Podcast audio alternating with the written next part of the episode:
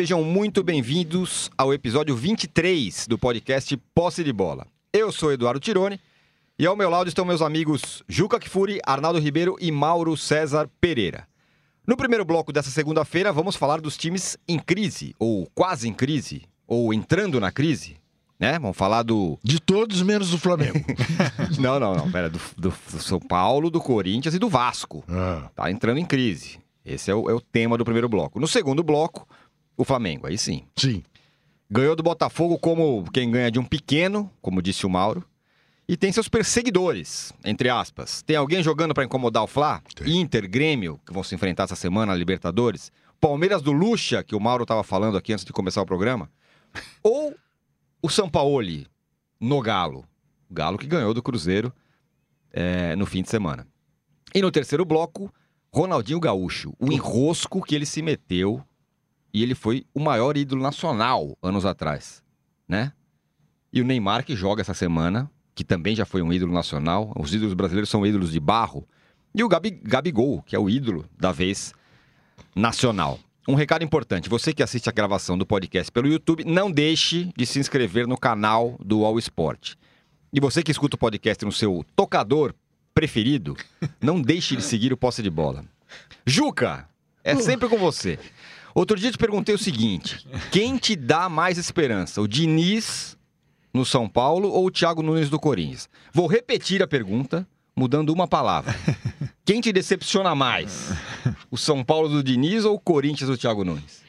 Eu primeiro queria dar os parabéns a Muito você. obrigado. Como que é essa coisa do- da, da inscrição? Repete, que eu achei muito interessante. É, tá vendo? Como Um que é? recado importante. Um recado importante. Você que assiste a gravação do podcast pelo YouTube, não deixe de se inscrever no canal do All Sport. Do UOL Sport. Isso. E você que escuta o podcast no seu tocador preferido, Tocador, não isso deixe é de maravilhoso, seguir o é Posse de. Bola. O que, que é um tocador preferido? É Pode o ser- Spotify, o Deezer, É, a Apple tudo. Podcasts, essas coisas. Quem me decepciona mais pode dar empate? Ah, pode, mas é aquela muretada, né? Não, ambos me decepcionam gravemente. Ah, tá. gravemente. Porque, bom, verdade que os resultados ruins do São Paulo mais recentes são piores que os do Corinthians, porque os do Corinthians já foram mesmo, né? Quer dizer, o Corinthians consegue estar na lanterna no seu grupo, eh, e correndo seríssimos riscos de não se classificar, por incrível que possa parecer. Mas o São Paulo, nesses últimos dois jogos, foi o time que precisou mais do dedo dos técnicos. E esses dedos não apareceram. Não apareceram no segundo tempo na altitude, não apareceram em Ribeirão Preto, embora eu tenha uma dúvida: se o problema do São Paulo em Ribeirão Preto é do técnico ou é do departamento físico Rapaz. da preparação física e do departamento médico. Porque eu nunca vi tanto garoto ter cãibra como eu vejo o time do São Paulo.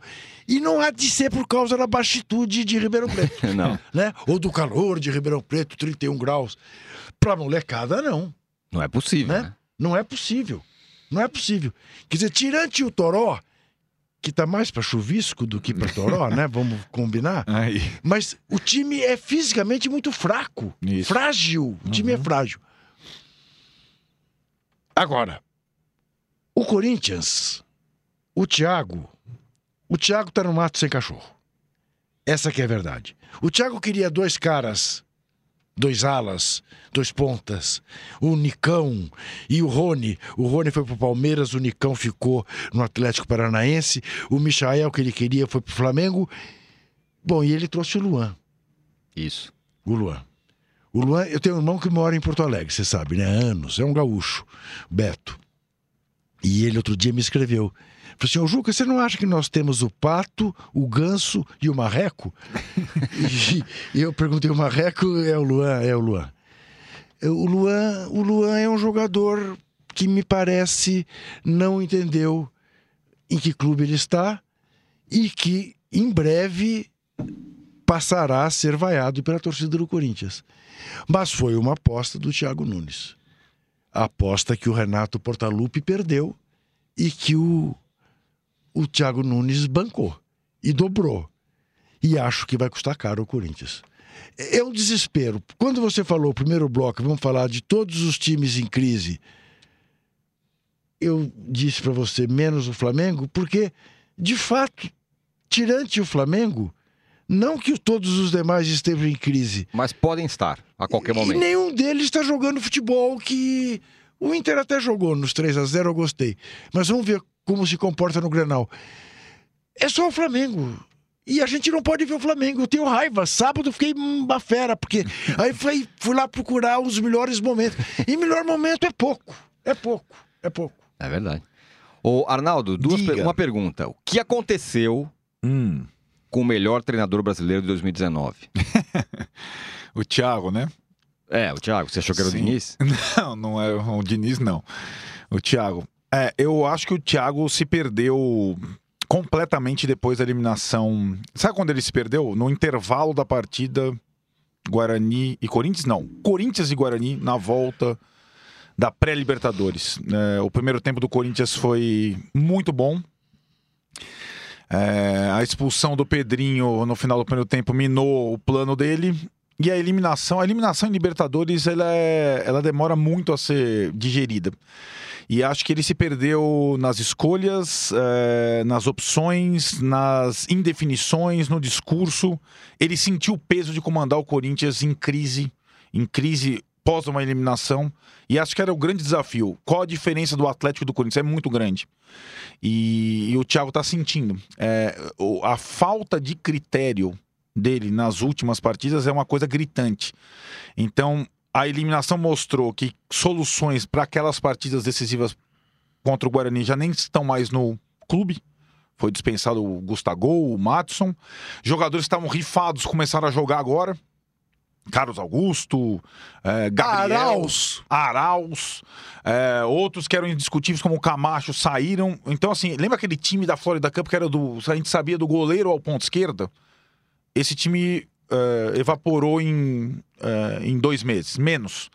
Camacho e Pedro Henrique, não te esqueça, né, Arnaldo? Eram do Corinthians, foram emprestados para o Atlético Paranaense porque não serviam o Corinthians e voltaram como titulares. como Isso, soluções. exatamente. É. Pedro Henrique é um horror. É, isso. Eu acho que o, o elenco do Corinthians é, não é grande coisa.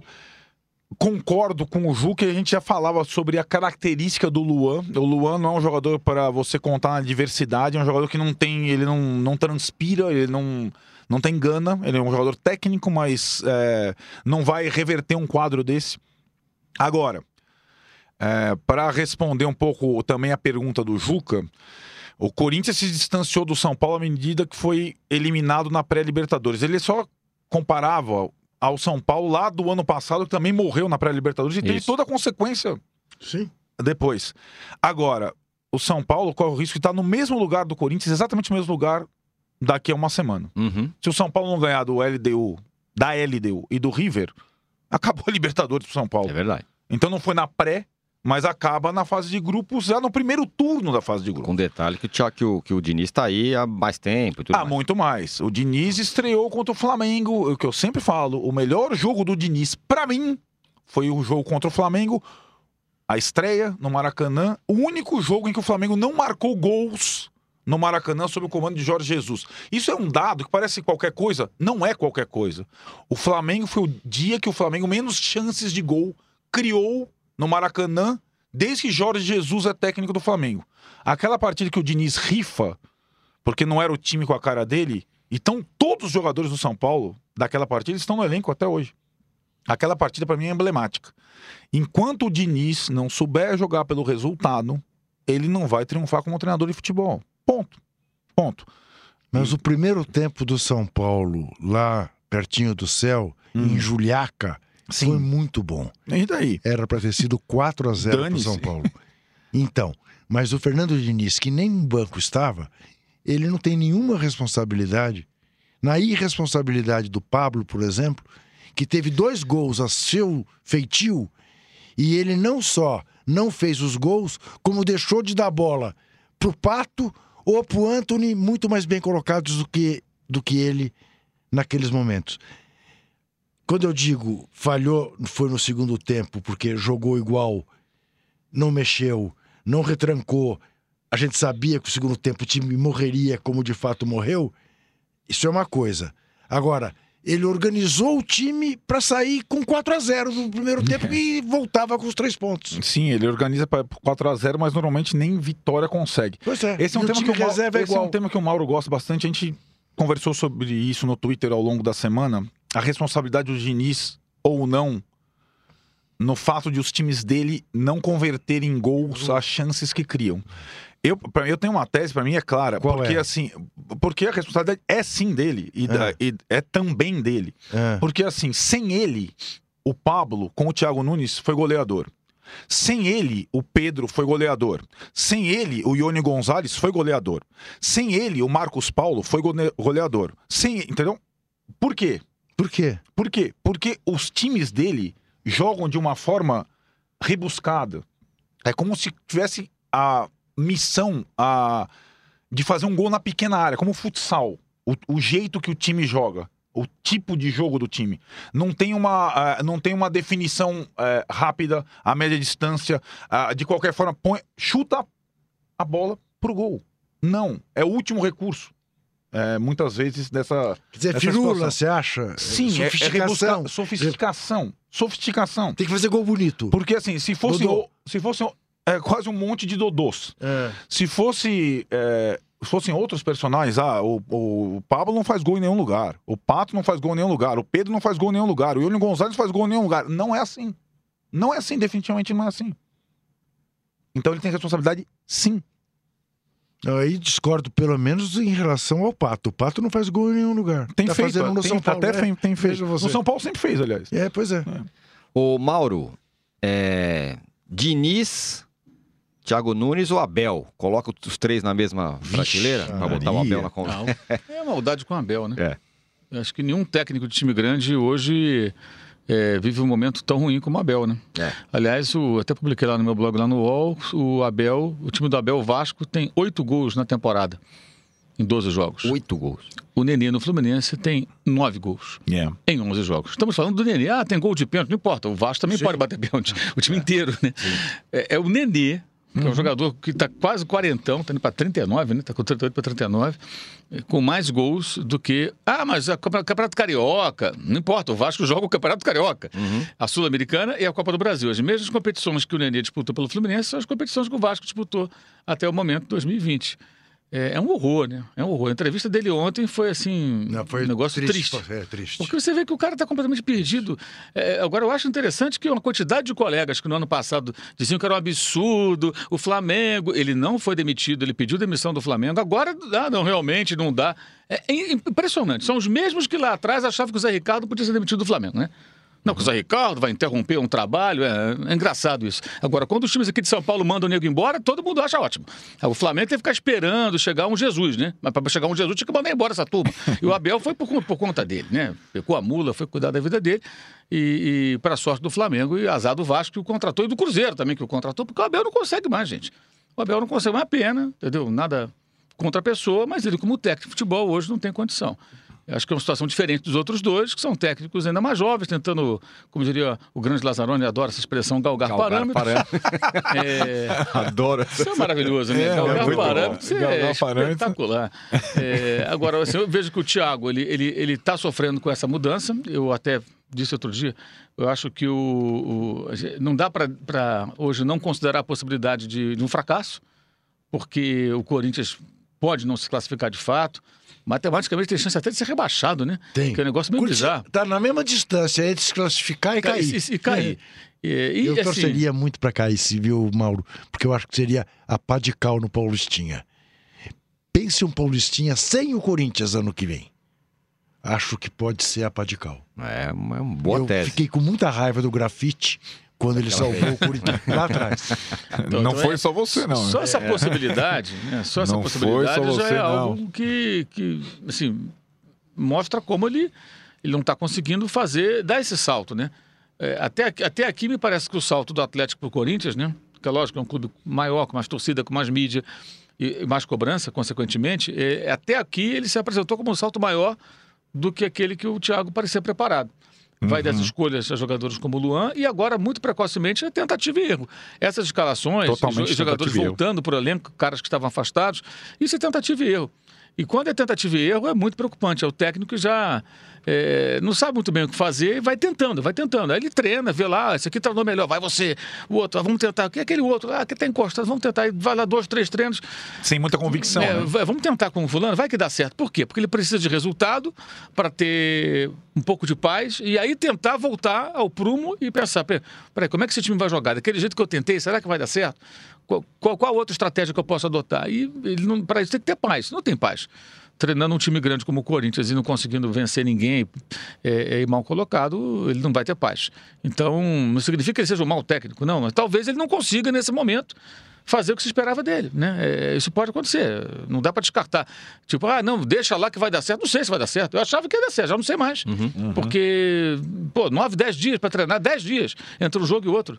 Aí você vê o time em campo, não tem evolução.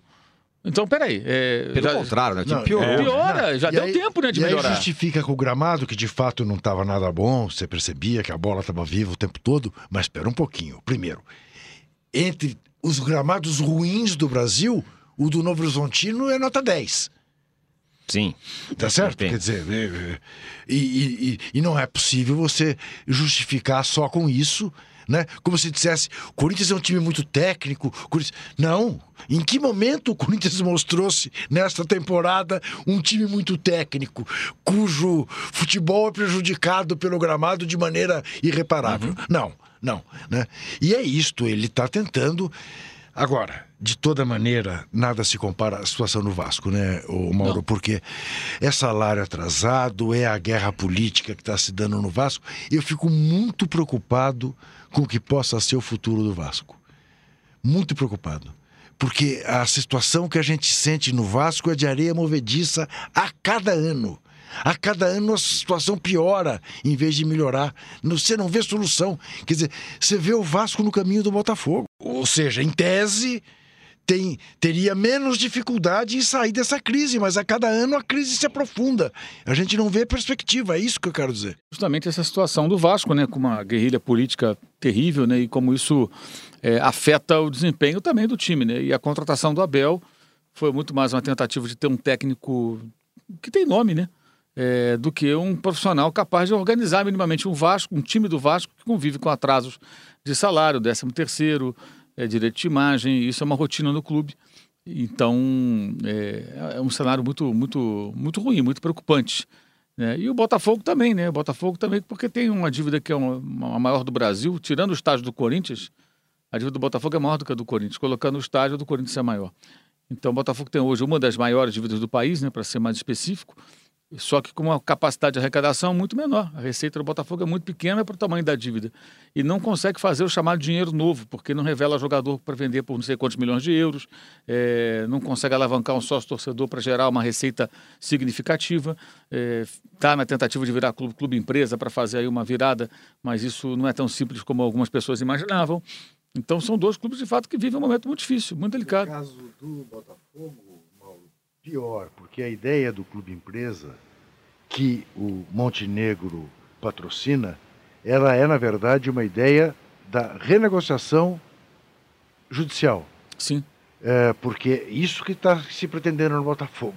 Porque não há, evidentemente, investidor Sim. que queira, nesse momento, bancar o Botafogo. Exato, e, e alguns torcedores acreditam nesse tipo de coisa. Ah, não, os investidores vão chegar. Que investidor, gente? Quem é a pessoa sério, que vai cara. chegar e falar assim: "Ó, eu quero investir, eu vou investir no Botafogo? Por que razão?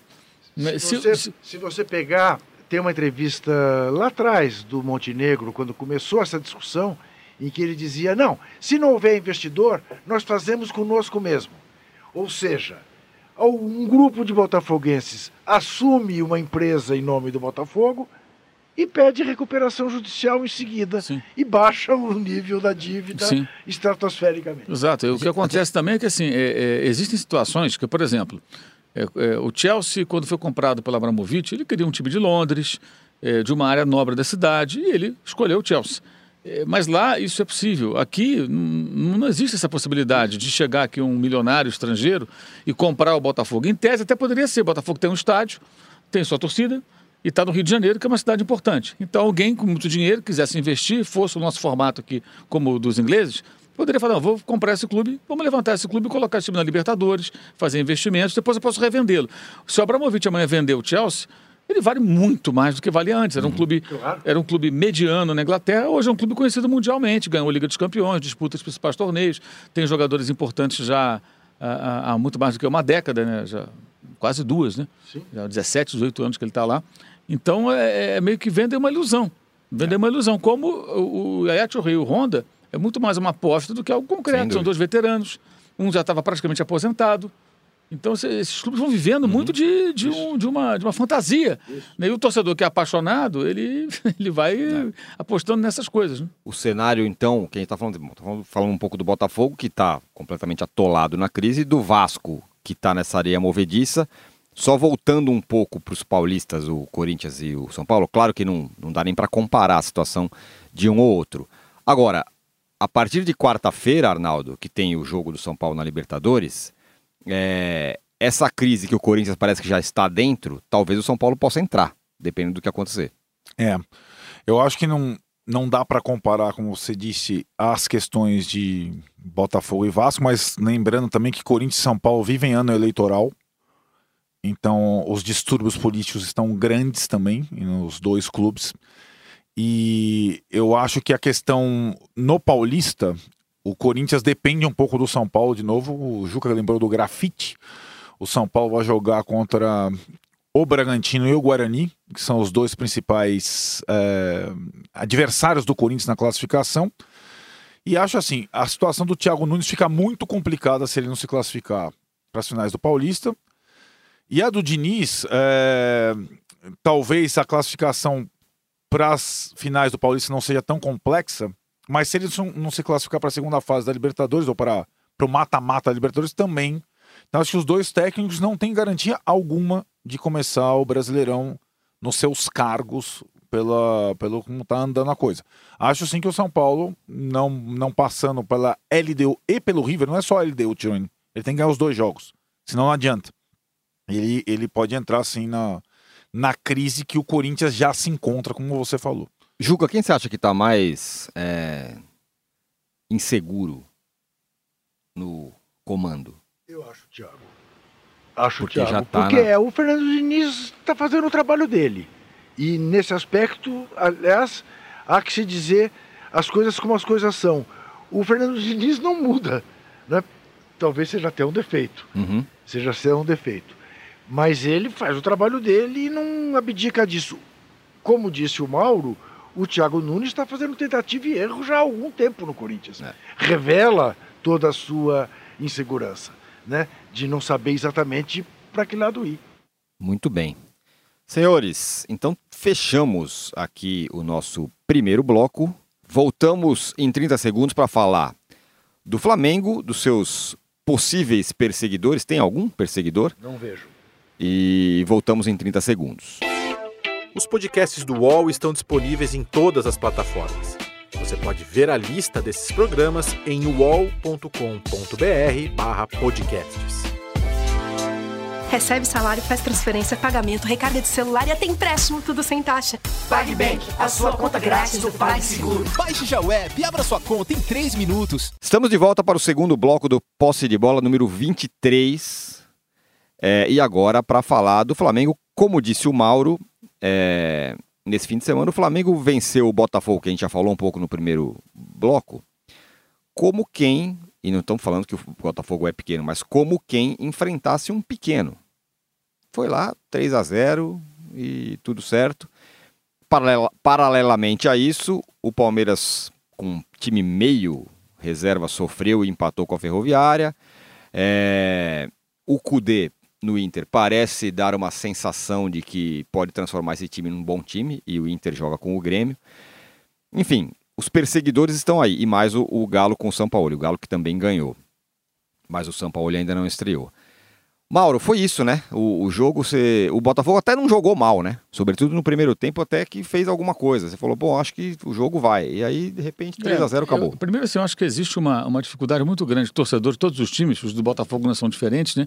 É, de entender é, certas, é, é, certos paralelos que a gente traça para tentar fazer com que as pessoas entendam. Quando, quando eu digo que o Botafogo, o Flamengo venceu o Botafogo como se fosse um pequeno, obviamente está embutida na frase a grandeza do clube, a história do clube, claro. como se fosse. Ou seja, um time, um clube grande, tradicional, no momento dificílimo, pior de sua história, talvez. Talvez não, com certeza. Acho que não, não talvez porque teve um momento pior que foi quando é, é, o Membil Pinheiro foi embora em 93, né, e o clube praticamente ficou às moscas, não tinha, tinha base, não tinha estado, tinha nada. Né? Então é outro momento terrível, tão terrível quanto aquele, em que o Botafogo tem uma dívida colossal e um time muito modesto. Então, quando o Botafogo vai jogar contra o Flamengo, como foi no sábado, né? E eu vi o jogo, até, ah, você viu o jogo. A gente recebe na redação da ESPN lá o sinal para poder mostrar aqueles minutinhos é, que por lei as emissoras de televisão podem mostrar, e aí eu aproveito para acompanhar o jogo enquanto o sinal está chegando, né? E até consigo ver os replays no, no, sistema ali no computador, que você consegue voltar e, e, rever os lances. Então, acompanhei sim o jogo, como tenho feito todos esses jogos no Flamengo na redação lá da ESPN. É... E o que foi o jogo? Primeiro tempo, como é que faz um pequeno contra um grande? Ele, se, ele tenta anular o jogo do grande. Ele tenta travar o jogo do grande, ele tenta dificultar o jogo. Isso requer o quê? Muita marcação, muita concentração. Não pode deixar espaço, é o tempo todo todo mundo ligado, porque o outro time é melhor. E se você vacilar um minuto, alguém vai achar um espaço, vai chegar dentro do gol. E o Botafogo sustentou isso bem. Mandou uma bola na trave, né? uma jogada esporádica, mas mandou a bola na trave. Até aí tá tudo bem, a estratégia é essa. Eu vou chegar lá de vez em quando, vou espetar os caras e tentar fazer um gol. Se eu faço um gol, vou me fechar aqui, seja o que Deus quiser. É, mas a bola foi na trave, não entrou como o Flamengo também criou ali algumas situações. E, e, teve um gol anulado no primeiro tempo, no final, que ficou depois até comprovado o, o impedimento pelo VAR. Né? É, o Bandeirinha marcou e o VAR confirmou o, o, impedimento do Pedro Raul. Isso no último lance do primeiro tempo. Poderia até o Botafogo ter feito um gol no Flamengo, mas aí vem o segundo tempo, aí você percebe o quê? Vem o cansaço, a concentração não é mais a mesma. Para o time mais fraco é difícil sustentar, especialmente quando está 0 a 0 se você ainda tem uma vantagem, você começa a jogar um nervosismo, uma responsabilidade para o adversário. E o Flamengo tinha dos 10 homens de linha, cinco reservas. Então era um time misto, de fato. Aí quando sai o primeiro gol, fica muito fácil. Muito fácil. Naturalmente, o Flamengo vai fazendo dois. É, o terceiro gol não sai no pênalti porque o, o Gabigol resolveu bater de uma forma diferente com cavadinha, né, o que eu acho um absurdo. Acho que não, não, não, por mais que ele faça tudo certo, certo, faça gols, seja ídolo da garotada, o pênalti é responsabilidade, não é para brincar. E ele bateu de uma maneira que não é habitual. Ele é um ótimo cobrador de pênaltis, mas bateu com cavadinha, foi no travessão. Ao Diego fez o gol de cabeça. Aí voltou o árbitro corretamente também com o uso do VAR, porque houve invasão dupla. Né? Não do Diego, mas de um outro jogador do Flamengo, acho que do Bruno Henrique até, e do Botafogo, vários invadiram. Aí bateu de novo, aí houve invasão do Botafogo, era para repetir outra vez. Ele bateu no travessão outra vez, deu uma porrada no travessão. Mas aí o, o, juiz, o juiz fala ah, que se dane, segue o jogo. E nem teve muita reclamação, porque o jogo estava resolvido com 2 a 0 Sabia ali que o Botafogo. Né? Se fosse o caso, o Flamengo ia reclamar, mas vem cá, teve invasão agora, tem que voltar. Sim. Nem reclamaram. Logo depois o Gabriel, Gabriel dá a bola para o Michael, gol 3 a 0 acabou. Então, por, por que como se fosse um pequeno? Porque não teve disputa, porque a diferença é muito grande. Como no Fla-Flu, o Flamengo fez 3 a 0 rapidamente, depois aí pregou, foi mais no começo da temporada. O Fluminense fez dois gols e teve até um final dramático ali. Uhum. Mas a construção da, da, da, do placar também foi, foi muito fácil. Embora o Fluminense acho que esteja até no outro nível em relação ao Botafogo e o Vasco. É, e fazendo muitos gols. Então, assim, essa é uma realidade. Como já houve momentos na história desse confronto em que o Botafogo tinha um time bom, o Flamengo tinha um time que era uma porcaria. O pessoal esquece que há pouco tempo atrás o Flamengo tinha uns timecos aí. O Flamengo Sim. teve aquela república lá do Ipatinga com o Ney Franco. É verdade. É? Walter Flamengo, Minhoca. O Flamengo teve no início dessa, da gestão do Bandeira de Melo também um time muito fraco, com Bruninho, Val e seus Blue Caps. Ganhou a Copa do Brasil, sabe-se lá como, porque era um time muito fraco. Né? 2013, 2014 também o time não era bom. Né? E já era o time pagando dívida, aquela coisa toda. Hoje a coisa se inverteu. Eu acho que é a maior distância do confronto. Da história. Eu, da história. Eu acho que nunca houve uma disparidade tão grande. A diferença é muito grande.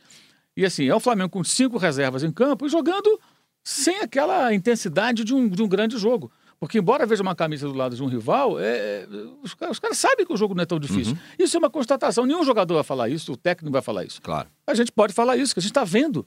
É, então faz o que o Botafogo? Não tem outro jeito, amigo. É tentar acertar, arrumar a casa, é, arrecadar dinheiro, pagar dívida, se organizar para montar um time melhor lá na frente, porque a diferença é muito grande. Muito, muito grande. Então não tem disputa, não teve disputa. Foi o Campeonato Carioca para o Flamengo está sendo meio que para manter os jogadores em atividade, reservas terem, terem ritmo de jogo, porque ah, não, o parâmetro não, não, tem uma disputa. Agora amanhã vai pode perder um jogo, pode, porque é futebol. É. Pode ter um dia que meta um salto alto, joguem mal, alguém faça uma bobagem lá e perde um jogo. Pode acontecer, claro que pode. Mas isso se acontecer, vai acontecer uma vez. Sim. Dificilmente vai acontecer duas. A questão que está posta, eu acho, é muito clara. É evidente que no mata-mata, alguém pode ganhar do Flamengo. Sim longo curso, é assim que eu entendo a sua pergunta, pensando no Campeonato Brasileiro, hoje, começasse amanhã o Campeonato Brasileiro, não tem ninguém, mas que faça sombra ao Flamengo. É. Ninguém. Ninguém.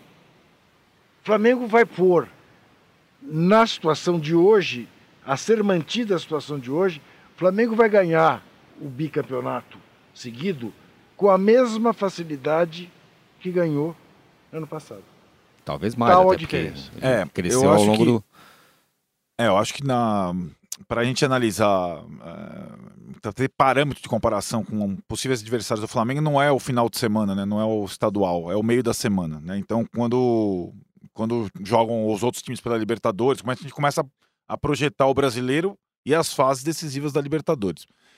Teve um comentário muito interessante é, do Pedrinho, ex-jogador do Vasco, tá hoje comentarista na Sport TV, na quarta-feira, depois que o Flamengo ganhou na sua estreia na fase de grupos da Libertadores, fora de casa, um jogo difícil, jogo casca, jogo que foi exigido, jogo de competição, entrada forte, enfim, o- outro tipo de jogo, mas que eu entendi e acho que vale para a gente é, imaginar como os, os adversários podem atrapalhar o Flamengo nessa trajetória.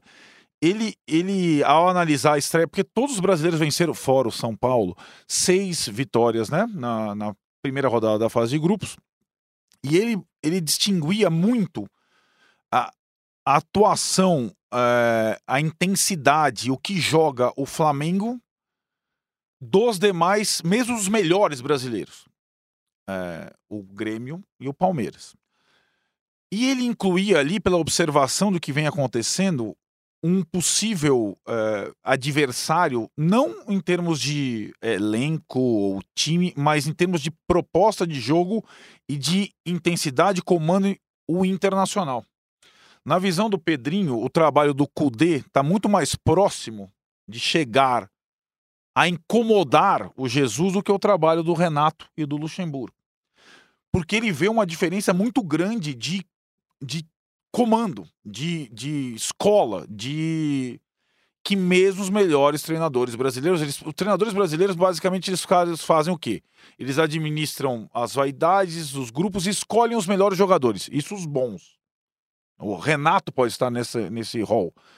E é curioso a gente projetar um Grenal sabendo que o Inter tem menos time que o Grêmio, tem menos jogadores que o Grêmio, mas que pelo comando ele pode igualar as coisas ou superar porque o Inter joga, está começando a jogar numa outra intensidade em relação ao Grêmio. O Grêmio é mais técnico, o Grêmio tem mais jogadores, o Grêmio tem mais opções, mas o Inter pode chegar, e eu acho que é, é curioso, é o que a gente viu do São Paulo no Santos no ano passado. Quem mais se aproximou do Flamengo? Foi o Santos. Não foi o Grêmio, não foi o Palmeiras, foi o Santos. Com um time muito inferior. Um elenco muito inferior. Então o Inter pode ser, ou o Atlético, que o Tironi está falando, de repente, o São Paulo, O São no Paulo. brasileiro, pelo trabalho, porque nós estamos muito defasados, nós estamos muito atrás. Os nossos treinadores estão muito atrás. É, em termos de método, em termos de. Então, o- a intensidade que se joga, o número de movimentos, as articulações, elas são. Isso é trabalho do dia a dia. Isso é, isso, isso é, isso é uma coisa Não, chocante. o jogo de, de quarta-feira, do Inter contra quinta, né? Do, foi, não, quinta não, Quarta. foi quarta-feira. Terça-feira, né? Terça, terça, perdão. É, do Internacional contra a Universidade Católica, que é campeã do Chile, que é, um- É. uma boa equipe até. É. É, eu acho que foi assim, foi a apresentação do técnico Eduardo Cudê para grande parte da É. torcida e da imprensa brasileira. É, exato. Esse cara já foi técnico do Rosário Central, foi técnico do Racing, foi campeão argentino, teve uma passagem rápida no México. É, quando ele veio aqui em São Paulo, em 2016, com o Palmeiras, aconteceu um dos jogos mais malucos da história do futebol, Foi. que foi Rosário Central 0, Foi o- Palmeiras 2. que foi um massacre Foi um massacre. É. O Marco Ruben, que estava até o ano passado no Atlético Paranaense, perde um pênalti, uma defesa, aliás, uma grande defesa do Fernando Praz, É. num, num, num pênalti. Aí estava 1x0 Palmeiras e o Rosário Central massacrando, aí no final a Lione fez um gol, 2x0, Palmeiras ganha o jogo. Mas foi um jogo assim, em que eh, ali os palmeirenses perceberam o quão fraco era o trabalho do Marcelo Oliveira, que tinha vencido, sabe-se lá como, a Copa do Brasil, e que deu a ele uma sobrevida. Uhum. E mais adiante, o Palmeiras acabou perdendo mais um jogo ou outro e tal, e veio o Cuca. É. É quando o Cuca assumiu, já não tinha mais jeito, o Palmeiras estava quase É. eliminado da Libertadores, até conseguiu um empate lá em, em- em Rosário, Uhum. mas foi eliminado. O Rosário Central só não foi adiante na Copa Libertadores porque perdeu para o Atlético Nacional num jogo maluco, no gol no final do Foi. Berrio, Foi, foi. em que teve porradaria, briga com o goleiro, torcida querendo entrar no campo. Libertadores que o Atlético Nacional, na dúvida, foi toda para ele em todos os confrontos. É, e ganhou com, com, com gol no final. É. É, mas era um ótimo time do Rosário Central que ele É. montou. Isso foi em 2016. Sim. Quatro anos se passaram. E ele falou depois do jogo contra o, o Tolima. Até aqui eu vim buscar uma classificação. Uhum. A partir de agora vai mudar. E mudou. Já mudou. Mudou. O jogo fim de semana não dá para considerar porque é time reserva, mas Mas contra, contra o, o- o- a, a Católica, o Internacional encurralou a Universidade Católica, finalizou várias vezes no começo do jogo. Não, e, o, Guerreiro fazendo dois gols, fora o gol que fez contra o Tolima, e dando, assistência. Tudo bem, o primeiro gol foi de falta, teve uma certa dose de sorte que a bola bateu num jogador adversário e foi para dentro do gol. Mas por que, que o Guerreiro está fazendo gol e dando, dando assistência? Porque a bola está toda hora de perto da área, gente. É. Com o Odair Helma, o Internacional esperava muito. Agora não, o Internacional faz o gol e o Internacional continua atacando e continua pressionando o adversário e habita a área do, do adversário. Então o centroavante é favorecido. O Guerreiro não é um jogador ruim nem burro, pelo contrário, ele é bem inteligente dentro da área, não é um grande finalizador. Mas a bola está se oferecendo e ele vai fazer gol, ele vai dar passe para gol. Porque o jogo favorece o centroavante, favorece o atacante. Porque o jogo é agressivo no sentido de tentar o gol o tempo todo, que é o que não se faz aqui, porque muitos não sabem fazer. Isso, é- esse é- não esse é sabem montar o time para jogar dessa maneira. Os técnicos não sabem, não sabem, simplesmente não sabem. Então tem tudo uma teoria, um discurso, é vídeo na internet, bababá, mas na hora mesmo do vamos ver, não sabem fazer. é, acho E que a o Cudê palavra tá- agressividade Exato, é melhor o que Cudê- intensidade. o- é o- agressividade. O Cudê tá mostrando que não sabe fazer. Ofensividade. É. Jogo vertical. Você É, tem o nome que você até aí quiser. ofensividade, mas sei lá, o São Paulo é ofensivo, mas não é agressivo. Não é, não é é agressivo. Acho que esse é um ponto. Não é agressivo, esse é um bom ponto. Esse é um bom Assim, as ponto. São jogadas, Paulo jogou as, ofensivo, as jogou. jogadas do time do Jesus, do São Paulo e do Eduardo Cudê, as jogadas são definidas mais rapidamente. Isso, Isso. exatamente. É a briga pela isso aí. bola o tempo todo, mas é, ter a bola para o quanto antes definir. Claro, se a defesa adversária estiver fechada, você vai ter que ficar girando, trocando passe, porque você não adianta ficar jogando a bola na área de qualquer maneira. Mas, quando possível, é definição da jogada rápida. E foi engraçado, porque chamaram o cara até de retranqueiro. É, é, é muito desconhecimento do trabalho do profissional. Né? É, ele é. tudo menos retranqueiro. Uhum. Só que ele pegou, como foi o caso do Thiago Nunes, numa situação. Eu tenho que assumir num time agora e com compromissos difíceis para classificar um time para Libertadores. Ele foi no pragmatismo para tentar Ele classificar. foi mais pragmático que o Thiago e no Nunes, né? primeiro jogo- Mais Sim. para poder Então, usar isso. a frente. E no né? primeiro jogo fora dessa fase, que é perigosíssima, tanto que o Corinthians foi eliminado, ele já mostrou um outro time. É. Por quê? Porque ele já vem treinando o time dessa maneira. Hum. Não foi só naquela semana. Só que, ó, gente, a gente vai pro jogo aqui, vai ser assim. É 0x0 fora, classifica em casa e vamos que vamos. 1x0 su suado, ufa, classificou. Agora é um outro comportamento. O jogo vai ser na arena do Grêmio. Sim.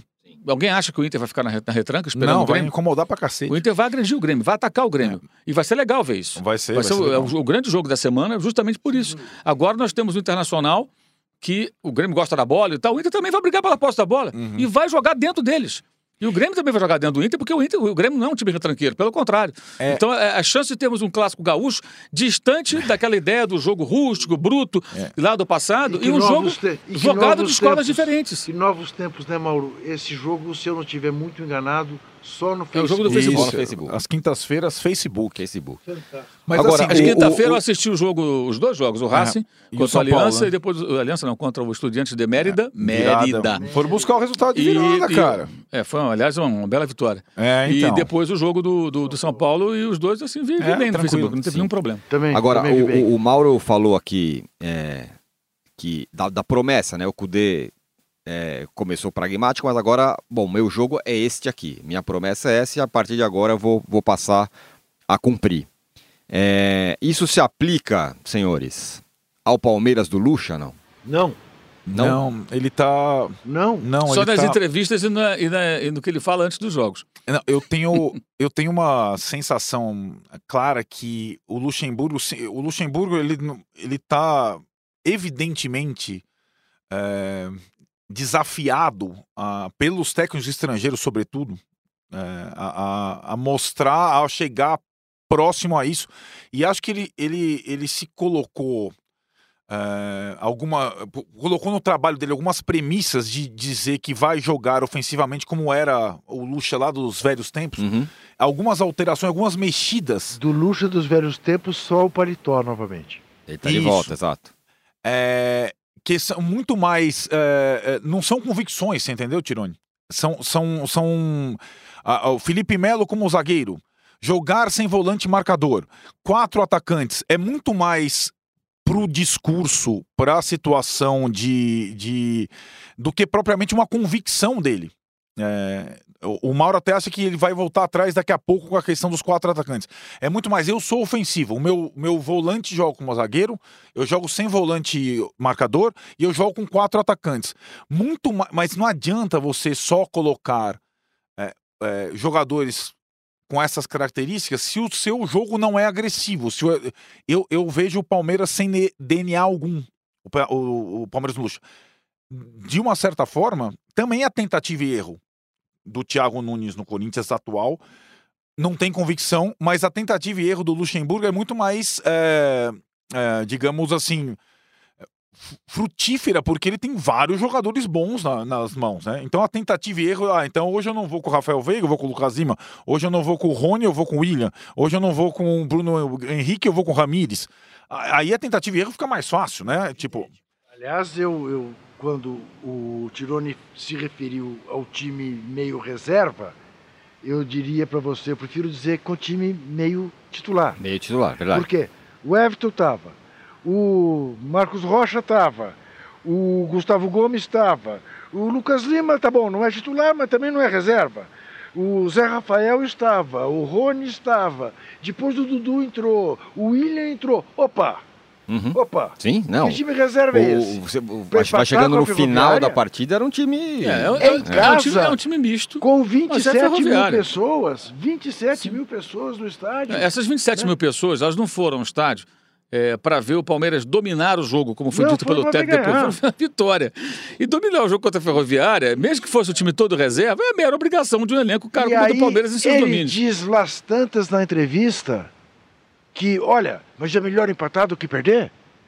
Ah, Pedro Bó, só contaram pra você que é melhor É. empatar do que perder? E a a questão- altura do campeonato? E a questão não é só resultado, Não. é desempenho. E eu acho que o jogo da semana que mais chama atenção é o jogo do Tigre.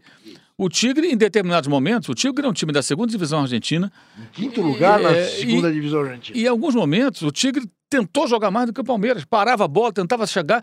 E quando o jogo estava 1 a 0 até a expulsão do jogador do time argentino, o Tigre tinha mais finalizações e chegava na área do Palmeiras.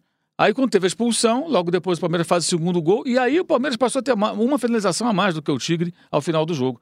Mas o time argentino atacava o Palmeiras, chegava na área do Palmeiras, É. finalizava, o goleiro trabalhava. Estamos falando de um time fraco, gente. E o, o Palmeiras vencia por 1 a 0 e fez o gol. Logo depois faz o quê? Vai pro seu campo, espere, tome ligação direta e tome rebatida. Pô, esse era o jogo do Felipão 2018, que chegou a essa conclusão de que funcionou naquele momento, mas que não dava mais. E não dá mais. Tanto que não se ganha. Quem ganhou o Libertadores jogando assim? Ninguém. Ninguém. É. Só pegar os campeões da Libertadores. Ninguém jogava assim. Aqui no Brasil, esse joguinho servia. Até o ano retrasado. Ano passado passou longe de servir. Então o Palmeiras precisa mudar. Aí o técnico, quando discursa, discursa, não, vamos mudar, jogar de forma mais proativa. Não é o que se está vendo. A gente não está vendo isso. Agora, a boa vontade de parte, grande parte da mídia para com o técnico do Palmeiras é imensa. Qualquer problema é só no programa de televisão lá e ser exaltado. Especialmente falando do seu passado, das suas glórias. Estamos falando do presente.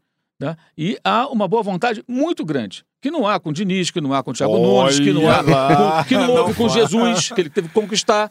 Isso que, é verdade. Que no, Não, com- com como- Jesus não mesmo. que- que, não havia com o Sampaoli, Com que também era Diniz. cornetado no começo. Mas aí eles foram calando a boca de todo mundo, os dois gringos, com o trabalho. Como eu falei, o Cudê era ah, retranqueiro. Retranqueiro, ele não é retranqueiro, gente.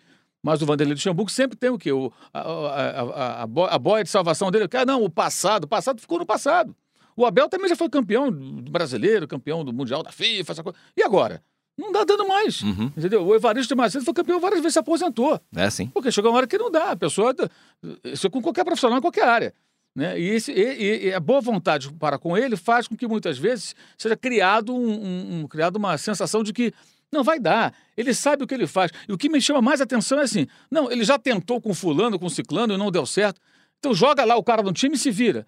Se o time for mal treinado, o jogador, bom jogador, não vai render. E o time vive do quê? De É, é lampejos aí. individuais. Não tem evolução. Está tudo parado na mesma, não consegue avançar. O Palmeiras está estagnado. E se demorar a perceber, estou falando isso hoje. Que dia é hoje? Nove? Oito. Não, Oito, hoje Nove, foi nove, ontem. nove, nove. 9 de março. Se não abrir o olho, quando perceber, é tarde demais. Ou o trabalho dele passa a ser avaliado para valer, não passar do presente, tá? Tá bom ou tá ruim, o que que tá acontecendo, vai ou não vai, ou vai custar caro lá na frente. Quando olharem, o Inter vai estar voando, o Grêmio pode melhorar, o São Paulo pode se acertar, o Flamengo vai continuar forte, o Atlético com o São Paulo passa a ter uma boa perspectiva. E o Palmeiras vai estar o quê? Com essa conversinha fiada. É, não, não sei o quê, bababá, que é melhor ganhar do que empatar, do que perder, não sei o quê. Uhum, não dá mais, é. irmão. Acabou. O patamar agora é outro. É, é, é, e como por enquanto, pelo menos, ainda não tem os confrontos contra o Flamengo, os times vão vão levando, né? Vão, ah, bom, porque, porque o confronto entre eles ainda não existiu. Você consegue enxergar. E o Flamengo, só... na minha opinião, jogou mal.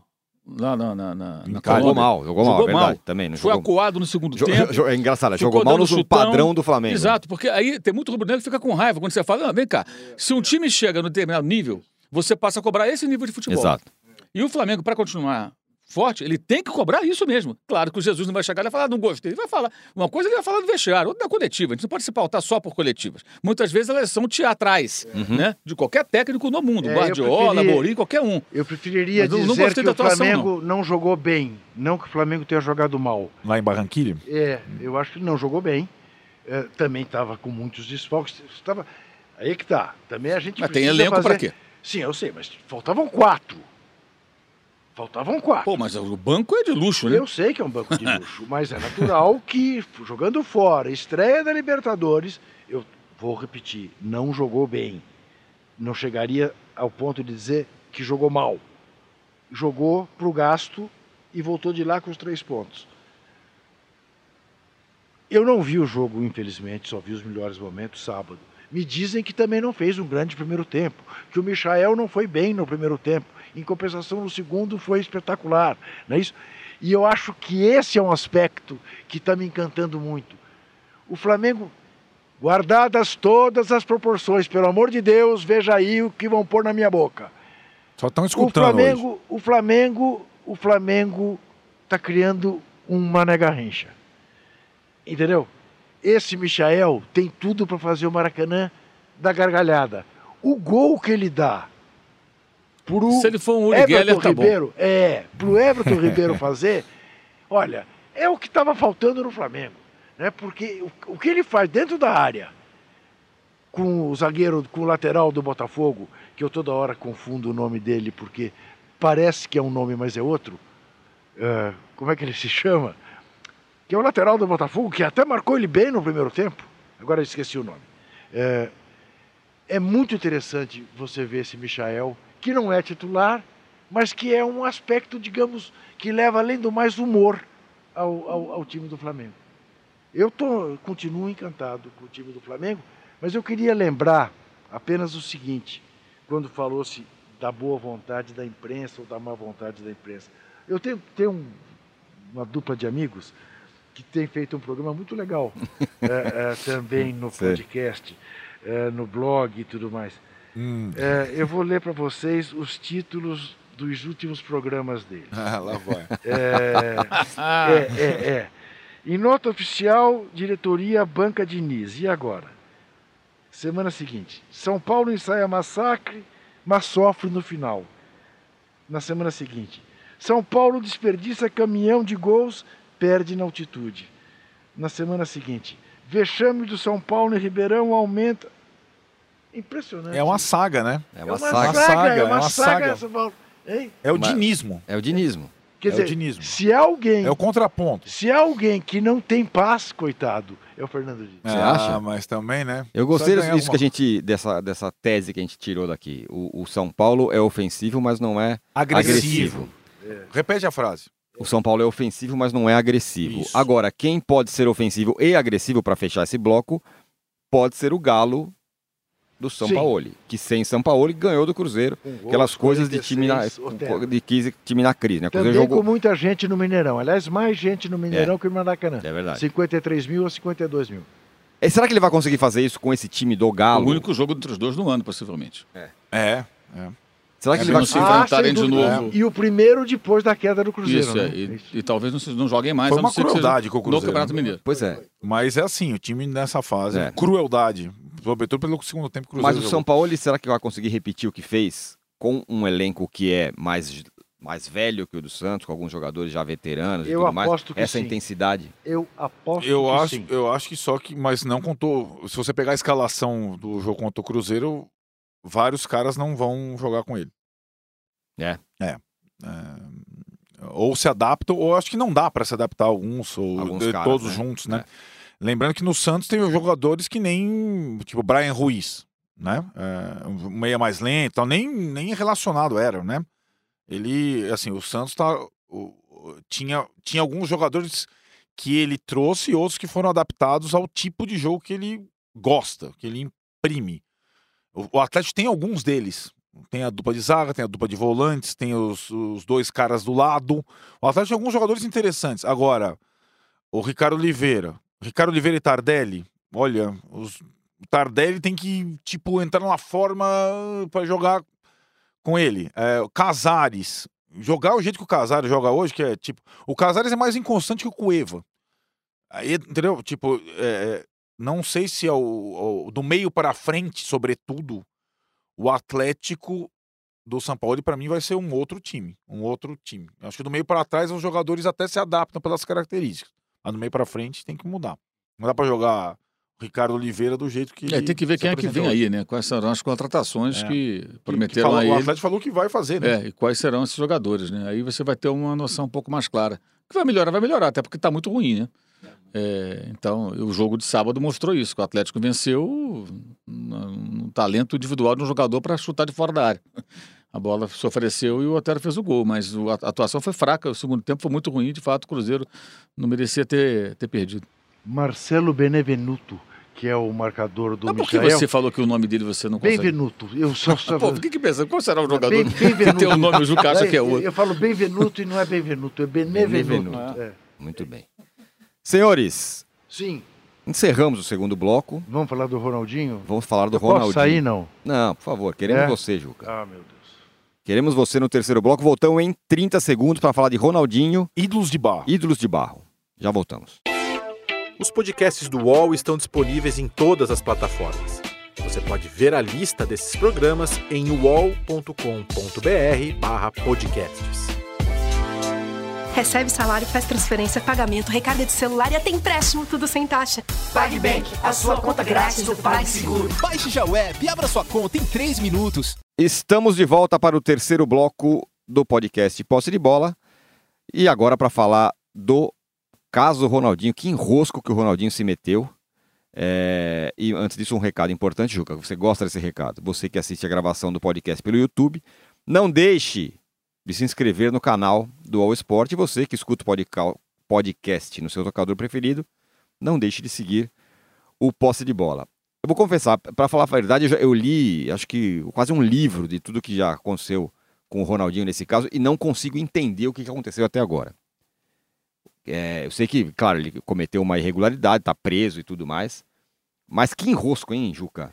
Então, ao que tudo indica, ele se meteu com uma empresária, entre aspas, paraguaia, que está sendo investigada em vias também de ser detida pela Justiça do Paraguai.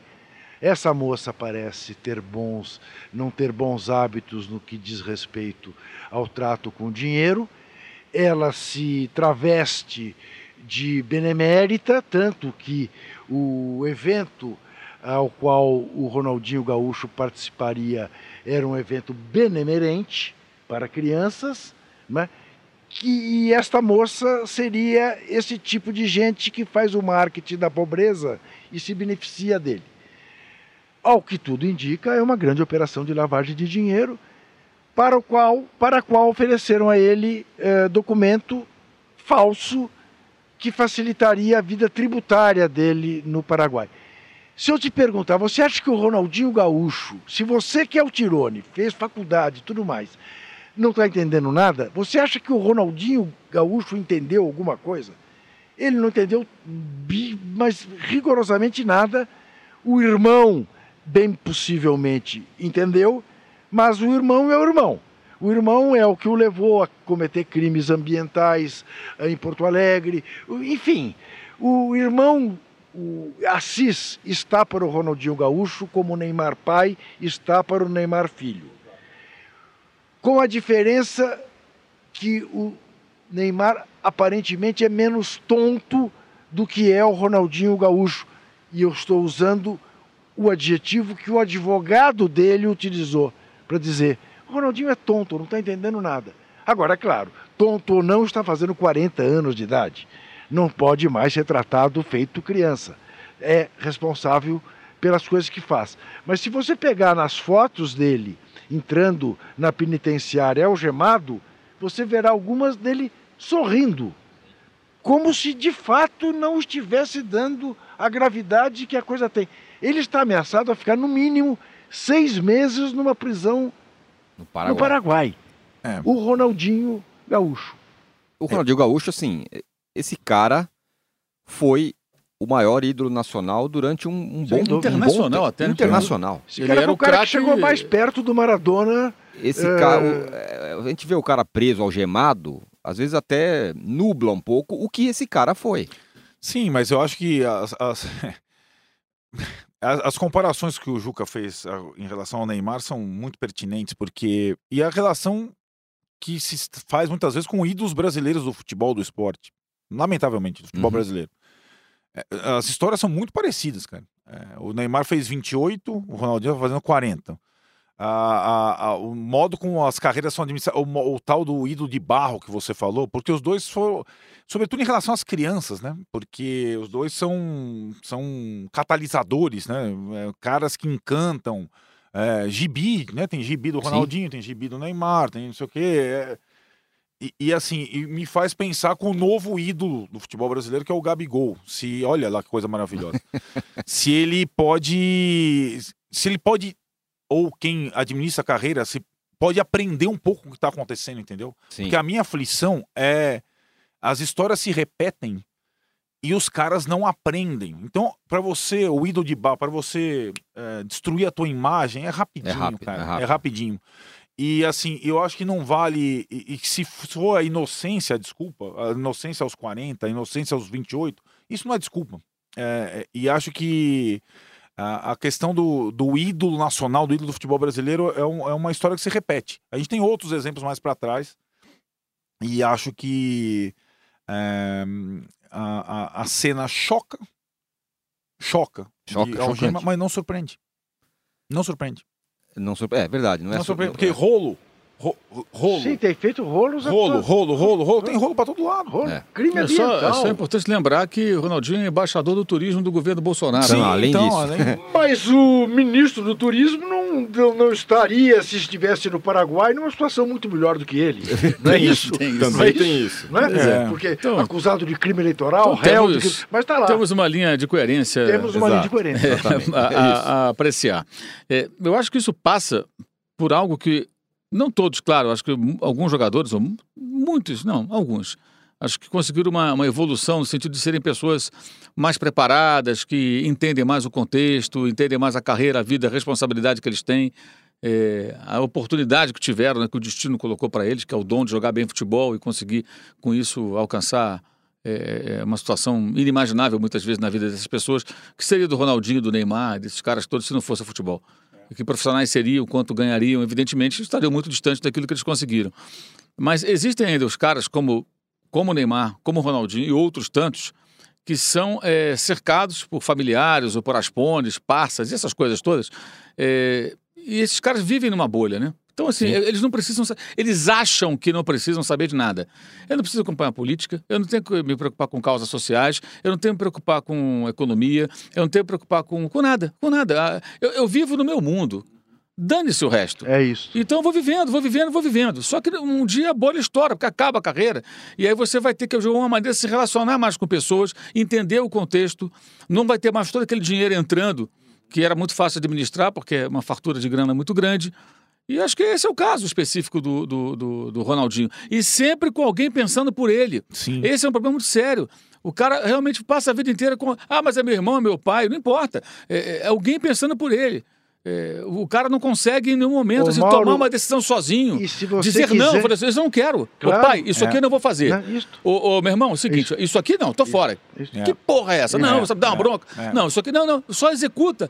E é sempre É um isso menino, mesmo. sempre é um menino, sempre é um menino. Agora, se a gente nada. quiser, o Ronaldo Fenômeno não passou muito longe de situações como essa. Mas esse eu acho que de uma outra forma, né? É, mas- Tomando as próprias decisões, Isso, isso, fazendo as é, alianças por- que sempre quis, sim. estando sempre ao Isso, lado dos poderosos. Sim! Sempre se O, o Ronaldo, Né? nesse aspecto, ele parece mais Isso. é, Sim. É, dono, Dono- da- dono da, da- da carreira. É, É, mas eu, só- votei, eu votei em É. Aécio. É só Sim, que sempre é buscando isso, as né? alianças que lhe convém. Claro. E- Mas Muito tudo bem, pouca mas preocupação as- com o mas- entorno. Embaixador da CBF. Isso. Na Copa do Não, Mundo. brigou com o Ricardo Teixeira, depois faz as Isso, pazes. Isso, é, mas ele, assim, mas e, e disso você não pode reclamar do Ronaldo. Re- Você pode reclamar de muitas coisas do Ronaldo, mas disso não. Ele não é o cara que.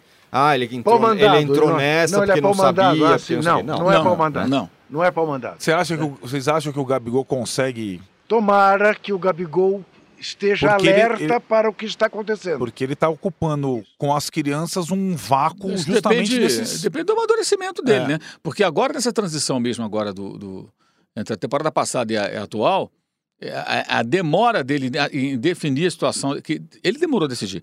O Flamengo já tinha acertado com a Inter. O Flamengo fez a proposta para ele e tudo, e ele meio que empurrou com a barriga. É, lógico que orientado pelo procurador, pela família e tudo, porque queria voltar para a Europa. Mas será que ele queria voltar para a Europa? Ou alguém dizia para É. ele, essa é a dúvida que eu tenho. Não, você tem que voltar Volta para a Europa. Europa. Porque lá, sim, mas só que a Europa não quis o Gabigol. É. Assim, a Europa que eu falo, os grandes times da Europa. Ele estava na Inter, depois teve no Benfica, vai jogar no Brighton, vai jogar no Alavés. Hum, Não sei. O Davidson foi pro Getafe. É. Vale a pena pro Ou Gabigol sair do Flamengo para jogar no Getafe? essa questão não Exa- só esportiva como De ser de um, idolatria. um ídolo de uma torcida imensa e de, e de crianças de todos os clubes. Quer exatamente dizer, isso Não tem não dá para medir isso aí. não tem preço. Então, talvez, vê, cara, para outros jogadores o sucesso está lá fora. Para mim, o sucesso acho que É, está por aqui. uhum. É, é, entender isso. Porque a visão mais lógica é essa, vai para a Europa. Só que, e outra coisa, a maneira como ele joga, né, que o time hoje joga de uma maneira que o favorece, o técnico teve essa capacidade de organizar isso, e um técnico que amanhã o substitua o atual. Se for minimamente inteligente, vai tentar dar uma sequência a isso, não vai mexer nisso, porque, pelo amor de Deus, eu tenho um cara que faz 43 gols num ano, eu vou tirar. Não, da zona de. Vou tentar manter a coisa funcionando desse jeito. Não vou fazer uma mudança brusca aqui. Lá fora ele tem que entrar num time. Encontrar um técnico que tem essa boa vontade, Claro, esse claro. interesse. Então é muito mais difícil. Mas quis ir para lá. Mas será que ele quis? Ou será que Ou quis- que- quiseram que por quiseram ele, por né? ele? Exato. Essa é a pergunta, porque é. óbvio que é cercado de pessoas, né? Empresário, é, Aspone, é, família, e as pessoas ficam ali interferindo. E poucos jogadores tomam decisão sozinhos. Então, eu vou, eu quero. Você pega um cara como o Alex, É, é um, um cara que toma decisão sozinho. Uhum. É um homem inteligente. Então o cara fala, não, vou ficar aqui na Turquia, vou jogar aqui, ele não tinha um passaporte, é verdade, isso atrapalha. Mas passou pela Itália. Mas o Alex, por exemplo, se- ele poderia ter saído um dia do, do Fenerbahçe. Mas ele optou por ficar Cara, lá onde ele lá. é uma estátua, Cara, gente. é, Ele, exato. ele é um ídolo Isso. imenso de um clube É bom, que tem uma torcida fanática e, e- e é um clube importante. Não é o clube mais importante da Europa, porque o futebol turco não é mais importante, mas pô, ele é um ídolo. É pouco que ele conquistou.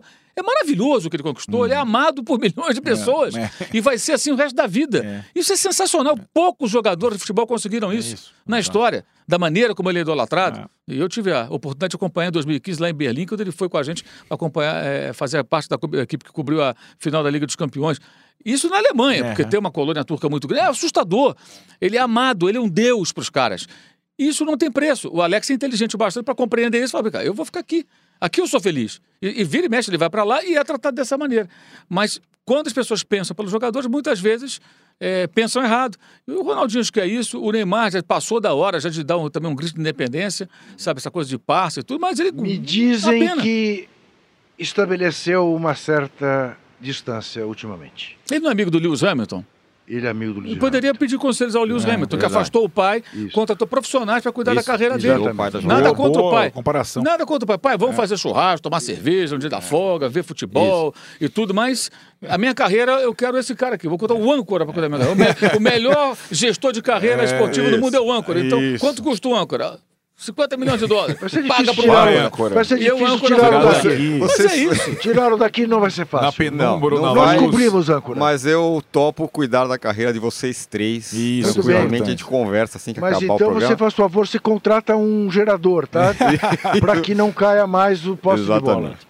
Senhores, é isso. É. Fechamos o posse de bola hoje com, Com luz. alguns Tumultuado. com luz, com, Com- um pouco tumultuado, com problemas é, técnicos e de energia aqui, mas cumprimos. Cumprimos. Voltamos na semana que vem com mais um posse de bola. Valeu! Chega ao fim esse episódio do Posse de Bola. Lembrando que você também pode conferir mais opiniões e análises nos blogs dos comentaristas do UOL. Posse de Bola tem pauta e produção de Arnaldo Ribeiro e Eduardo Tironi. Edição de áudio de Amer Menegassi.